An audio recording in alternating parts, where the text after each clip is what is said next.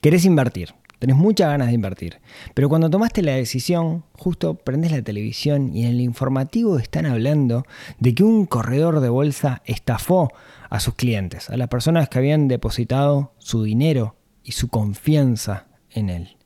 Y entonces no te animas. ¿Qué tenemos que hacer para que esto no nos pase a nosotros? ¿Qué fue lo que pasó realmente? Bueno, de eso, de eso vamos a estar hablando en este episodio. Dos, tres, cuatro.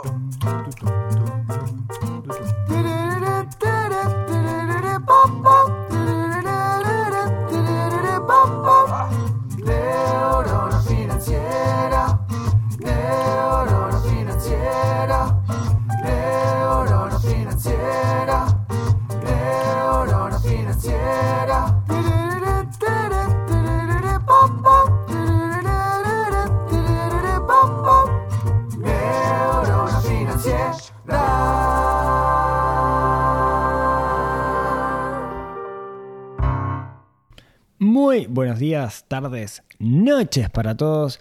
Bienvenidos a un nuevo episodio de Neurona Financiera, del podcast de Neurona Financiera, donde hablamos de finanzas personales, donde hablamos de inversión, donde intentamos que el dinero sea un factor que deje de darnos estrés, que sea una herramienta para construir una buena vida y vivir una buena vida, simple pero buena. Ese es el objetivo de este, de este podcast. Mi nombre es Rodrigo Álvarez y este es el episodio número 221, que es un, li- li- un lindo número, me trae muchos recuerdos del Rencop 221 Solimar, que me supe tomar muchas oportunidades en, en mi vida.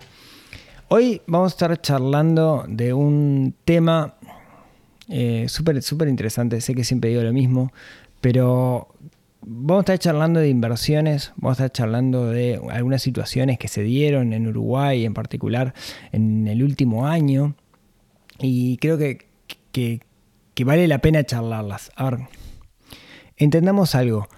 Cuando nosotros vamos a invertir, muchas veces necesitamos pasar por un intermediario. Hay distintos tipos de interme- intermediarios, son la normativa de cada uno de los bancos centrales de los países. ¿sí? Ahora vamos a charlar un poco de eso en detalle. Pero uno cuando empieza a trabajar con uno de estos intermediarios, uno deposita dos cosas. Su dinero, pero sobre todo y lo más importante, su confianza. Entonces al final se trabaja con confianza. Son vendedores de confianza. ¿Y qué es lo que pasa cuando uno compra confianza?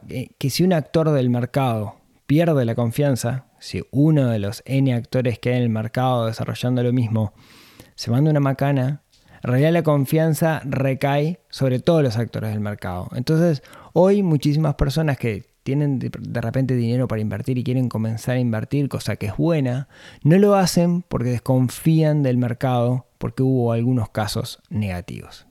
Entonces, justamente la idea de, de este episodio es charlar sobre cómo identificar estas situaciones, cómo identificar estas situaciones donde eventualmente eh, puedo estar caer en una estafa, si es que realmente hubo estafas, como vamos a ver ahora, porque en realidad algunos de los casos que hubo eh, todavía están, están en veremos. En particular acá en Uruguay hubo dos casos. Uno fue eh, una, una empleada de, un corredor de bolsa que en teoría se quedaba con la plata y le decía a los clientes, sí, sí, invertí. Y el otro fue un caso muy conocido, muy sonado, que todavía está en vueltas, que es sobre el que vamos a ahondar. Eh, el primer caso, digamos, el de una estafa, bueno, eh, le puede pasar a cualquiera. Eh, digamos, un empleado te roba, es como si fueras al banco, ¿no? Vas al banco a depositar la plata y el cajero te roba la plata. Es muy raro que pase, pero se puede dar y fue el primer caso. Pero el segundo caso es como un poco más complejo y ahora vamos a entrar un poco en, detalle. Pero bueno, para entender de qué estamos hablando. eh, Cuando uno quiere trabajar sobre mercados financieros regulados, le hace bolsa de valores, ya sea tanto en Uruguay como en el exterior, los actores que pueden participar, que pueden funcionar como intermediarios, pues yo no puedo ir a golpear la bolsa y decir, hola, quiero una acción, o golpear una empresa y decir, quiero una acción de Apple, eso, digamos, se da en, en, la bolsa de valores. Las personas o las instituciones, las personas jurídicas que trabajan sobre, sobre el mercado financiero regulado, deben tener una eh, autorización por parte del Banco Central. En particular en Uruguay, en el Banco Central se definen algunos actores. ¿sí? Eh, primero, en Uruguay existe una bolsa de valores, una bolsa de valores donde se gestionan títulos de deuda, donde hay algunos em, instrumentos que se mueven ahí, fideicomisos, etc. Pero sueles, hay varias bolsas en realidad, pero suelen tener poco volumen. No tenemos nosotros un mercado como de repente tiene el Bovespa en Brasil o el Merval en Argentina. ¿No? no tenemos un mercado así, es un mercado donde hay poca emisión interna. Eh, estamos trabajando para, que haya más, pero, pero la realidad es que hay poco. Eh, entonces, de todas formas, quienes, quienes trabajan en esa bolsa de valores, quienes, quienes intermedian en esa bolsa de valores, eh, todos necesitan estar regulados por el Banco Central. ¿Qué actores tenemos? Bueno, están lo que se llaman los intermediarios de valores, que son los que pueden acceder a la bolsa, que ahí entran los corredores de bolsa, los agentes de valores y lo que se llama las entidades de intermediación financiera, que son usualmente los bancos. Los corredores de bolsa pueden operar tanto en el mercado nacional, en la bolsa nacional, como en bolsas en el exterior. La mayoría de las oportunidades del sistema financiero, y en estos casos particulares que vamos a hablar, son mm, bolsas del exterior, no bolsas de Uruguay. Estos actores están fuertemente regulados en el sentido de que, por un lado, tienen un auditor, hay un auditor externo que se dedica a hacer auditorías periódicas de cada una de las operaciones que tienen. Y además, si uno entra en la página del Banco Central, ¿sí? Eh, uno puede saber quién es el titular de esa firma. ¿sí? O sea, por más que sea una sociedad anónima, te dice quién es el titular. Y ahí vos podés ver, digamos. Eh, ahora, como veremos, esto es una condición necesaria, pero no es suficiente, ¿no? Mm, porque se les puede pasar cosas igual de todas formas, ¿no? Entonces, los corredores de bolsa, agentes de valores y entidades de intermediación financiera mm, son como que el, que puede hacer más cosas, es el que, el que le gana. De nuevo, están fuertemente auditados. Lo que no quita que no pueda pasar cosas, pero están auditados y el nombre del titular es público y eso basta. De hecho, la recomendación es que si van a trabajar con un agente financiero, primero lo busquen en el Banco Central, entran a la página del BCU y buscan el, nombre de esa empresa y les va a aparecer todos los detalles. El, después, que tiene como menos poder que, el, que el corredor de bolsa, es el gestor de portafolio. El gestor de portafolio es una persona que de alguna manera lo que hace es te mantiene un portafolio de inversiones y tiene la potestad de poder operar por vos. Y por último tenemos el asesor de inversión, que el asesor de inversión, el rol de asesor de inversión es un rol que da el Banco Central, que no opera, lo que te dice es yo que vos haría esto, yo que vos haría esto otro, ¿no? Es como un intermediario, pero no, toca plata. Te dice qué es lo que tiene que hacer. Que, y entonces digamos, quienes son asesores de inversiones necesitan esta normativa. Yo acá mm, no estoy muy de acuerdo con el Banco Central, porque me parece que, lo que al crear el rol de asesor de inversiones como una persona eh, regulada ante el Banco Central en el sistema financiero, está dejando de lado los asesores de inversiones que también tienen en cuenta otros instrumentos que no son parte del sistema financiero. Por ejemplo, yo no puedo asesorar a nadie en inversiones porque no soy un asesor de inversiones, no puedo cobrar por ello porque no tengo los, la reglamentación del Banco Central. Y si la fuera a sacar, es un parto sacarla, eh, no, es una cosa sencilla. Ahora, eh, estoy seguro que muchos de los asesores de inversiones que tienen el CFA y todas las, todas las cuestiones, con asesores de, con inversiones de repente de economía real hacen agua. ¿no? Entonces me parece que capaz que tenía que ser asesores de inversión en el sistema financiero. esos son mambos míos. Cada uno de estos actores, los, corredores de bolsa, los gestores de portafolio y los asesores de inversión, de hecho, si en algún momento les pasa algo que les parece que puede ser relevante, tienen que subir una carta al Banco Central, algo que denominan hechos relevantes. Y eso es público. Uno busca en, la página del Banco Central hechos relevantes y le va a aparecer toda la información habida y por haber sobre los distintos eh, actores del sistema financiero. Entonces te puedes enterar de que tal empresa se inscribió, que tal empresa cambió de rol, que tal empresa tuvo cierto lío, etcétera, etcétera, etcétera. Entonces está bueno, es público, es abierto y eso está interesante. Además, al estar regulados, ¿sí? al estar regulado, hay un seguro de depósito por parte del Banco Central que cubre hasta 10 mil dólares o eh, 250 mil unidades indexadas, si no me equivoco, que te cubren de que alguno de estos actores tire una bomba de humo y desaparezca. ¿sí? Bien. Además, los corredores de bolsa, que tienen esa figura para poder operar en el mercado local, además tienen la particularidad que también sirven para operar en el exterior. Ahora, cuando operan en el exterior, utilicen a veces hacen algo que se llama una cuenta Omnibus, que es algo que está regulado y que lo permite el Banco Central. ¿Qué es una cuenta Omnibus? Bueno, en vez de abrirle a mi cliente una cuenta en Estados Unidos, lo que hago es uso mi cuenta.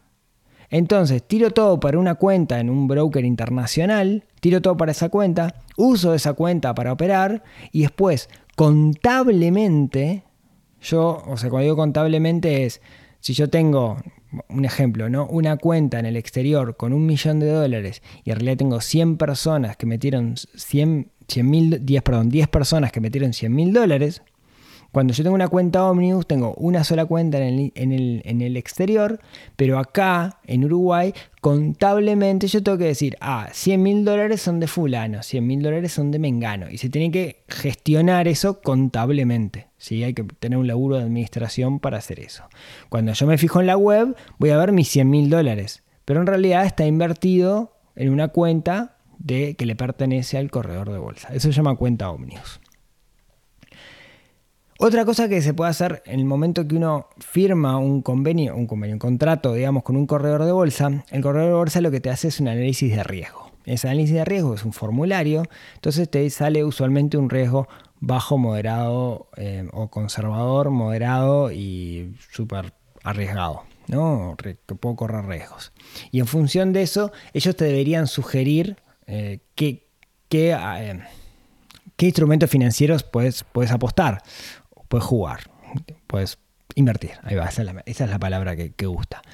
Por otro lado, también se define en la cláusula que vos firmás con el corredor de bolsa cómo le pedís al corredor de bolsa que haga las operaciones. Porque, por ejemplo, vos podrías decirle, mira, para que yo, para que hagas una operación, yo te tengo que mandar un correo donde diga, fulano, haz esta operación, o un WhatsApp, o lo que sea, que quede un backup de que yo te lo pedí. En el otro lado también se puede firmar lo que se llama un contrato de libre administración, donde el contrato de libre administración dice, mira, yo te doy la plata, haz lo que quieras. Con la plata, pero por favor no me la pierdas, pero haz lo que quieras. Eso es lo que se llama contrato de libre administración. Tiene su riesgo enorme, ¿no? Como vamos a ver ahora. Entonces, yo les decía de que hace un tiempo, hace un poquito, surgió un caso que todavía está en boga porque tiene idas y diretes. Este, un, corredor de bolsa de plaza de hace muchos años que aparentemente le iba súper bien.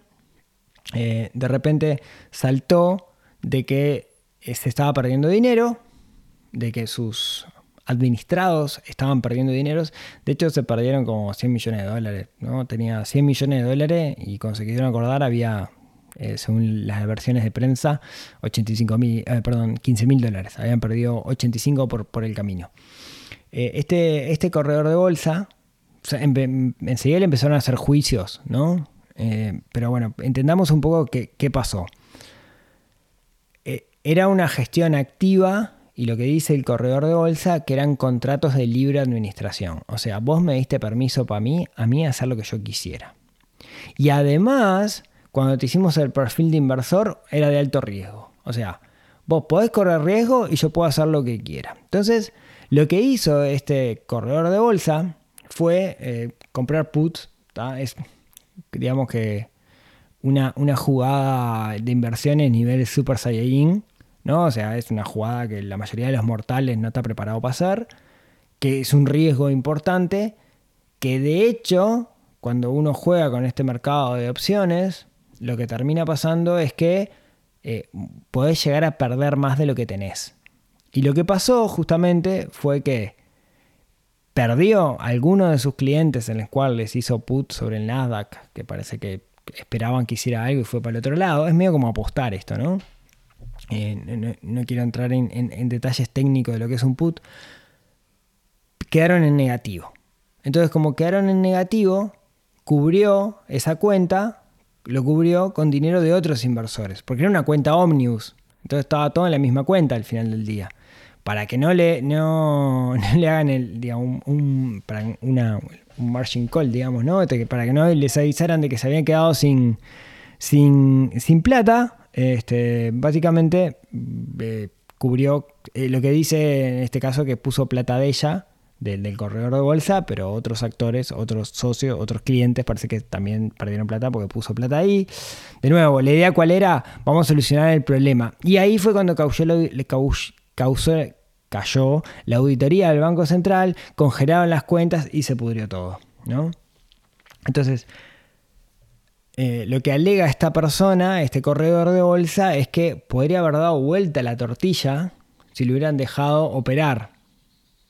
Lo que alegan los clientes es, vos, ¿qué hiciste con mi plata? Yo no te di permiso que vos hicieras lo que quisieras y mi riesgo no es alto. Y ahí es donde como gira la, la- discusión. Igual el Banco Central está diciendo, mira que esto de cubrir, tener la cuenta Omnius y de cubrir las pérdidas con plata tuya o de otro, eso no se puede hacer. Desde el vamos ya no se puede hacer. Y por ahí gira como, como la, gran, la gran discusión, ¿no? Esto es opinión personal. Eh, creo que, este actor, este corredor de bolsa, durante mucho tiempo le ganó al mercado. Pero creo que es imposible ganarle al mercado en el largo plazo. Y creo que eso es latente. Que, que fue lo que pasó, ¿no? En algún momento perdió. Y me parece que sus clientes, esto es totalmente su posición y le puedo ahorrar, que sus clientes estaban acostumbrados a que le ganara el mercado y en un momento perdió y cuando perdió ahí se calentaron, pero que mientras ganaba hacía las mismas operaciones, a nadie le importaba. Y es así, ¿no? Mientras ganás está todo bien, mientras perdés se complica.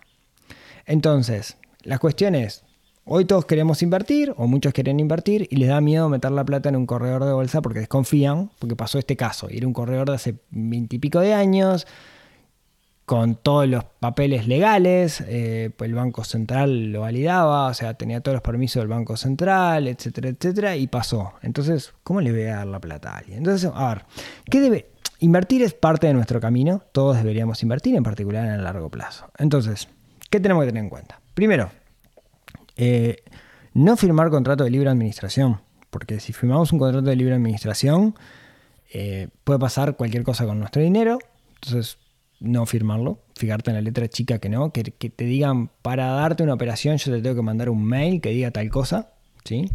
Después, eso, eso como primero. Por más que me diga, vos, mira que es por comodidad, no, para mí tiene que ser por escrito, opinión personal. Después, creo que tenemos que entender algo sobre las inversiones. Nadie va a cuidar nuestro dinero tanto como nosotros. Eso es un hecho. Nadie va a cuidar la plata nuestra, que sabemos cuánto nos costó ganarla como nosotros. Así que creo que tenemos que entender algo sobre inversiones, entender que alta rentabilidad siempre implica alto riesgo y ojo con las rentabilidades que van por arriba del mercado. Y cuando digo mercado me refiero a ese mágico 8% anual, digamos, que es el Standard Poor's histórico, ¿no?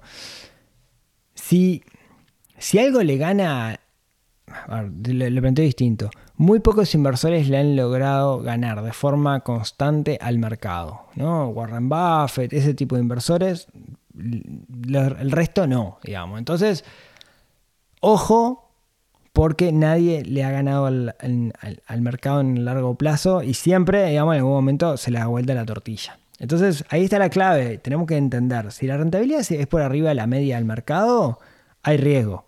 Punto. ¿No? Y tenemos que tenerlo claro.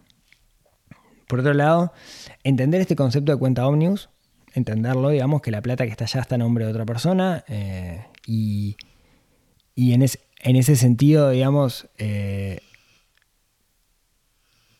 en ese sentido, perdón, estaba grabando el podcast y de repente sentí un ruido muy raro y es Tea el perro que está roncando.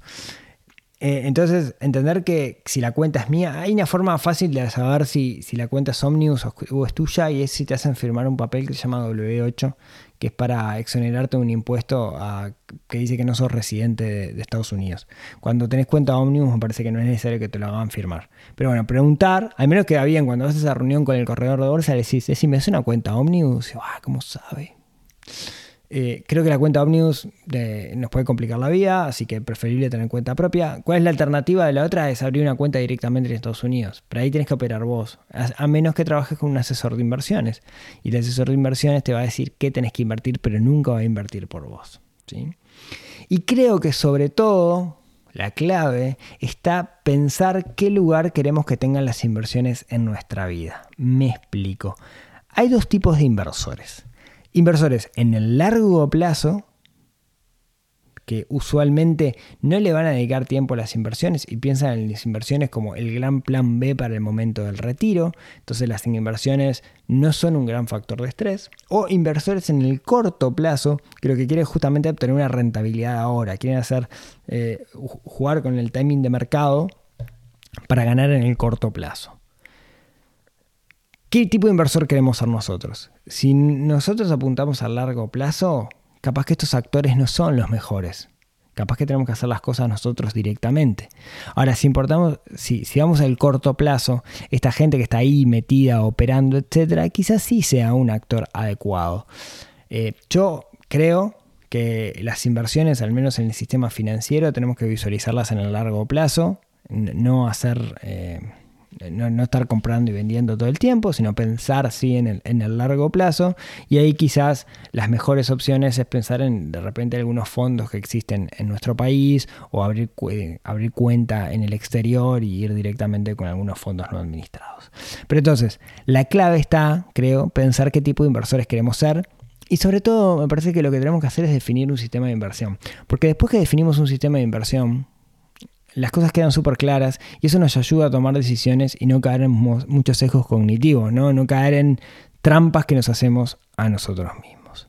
Así que, si tienen miedo de invertir porque hay corredores de bolsa que estafaron gente, eh, creo que la clave está en eso que le decía, ¿no? Entender qué es lo que estamos haciendo, evitar las cuentas Omnius, si se le gana mucho a la media del mercado, desconfios porque estamos corriendo alto riesgo y sobre todo visualizar qué tipo de inversores queremos ser, porque eso nos va a dar una pauta de cuáles son los instrumentos en los cuales queremos invertir. Así que no tengan miedo y recuerden, Invertir es parte del proceso, es parte de nuestro plan financiero personal, en particular pensando en el largo plazo.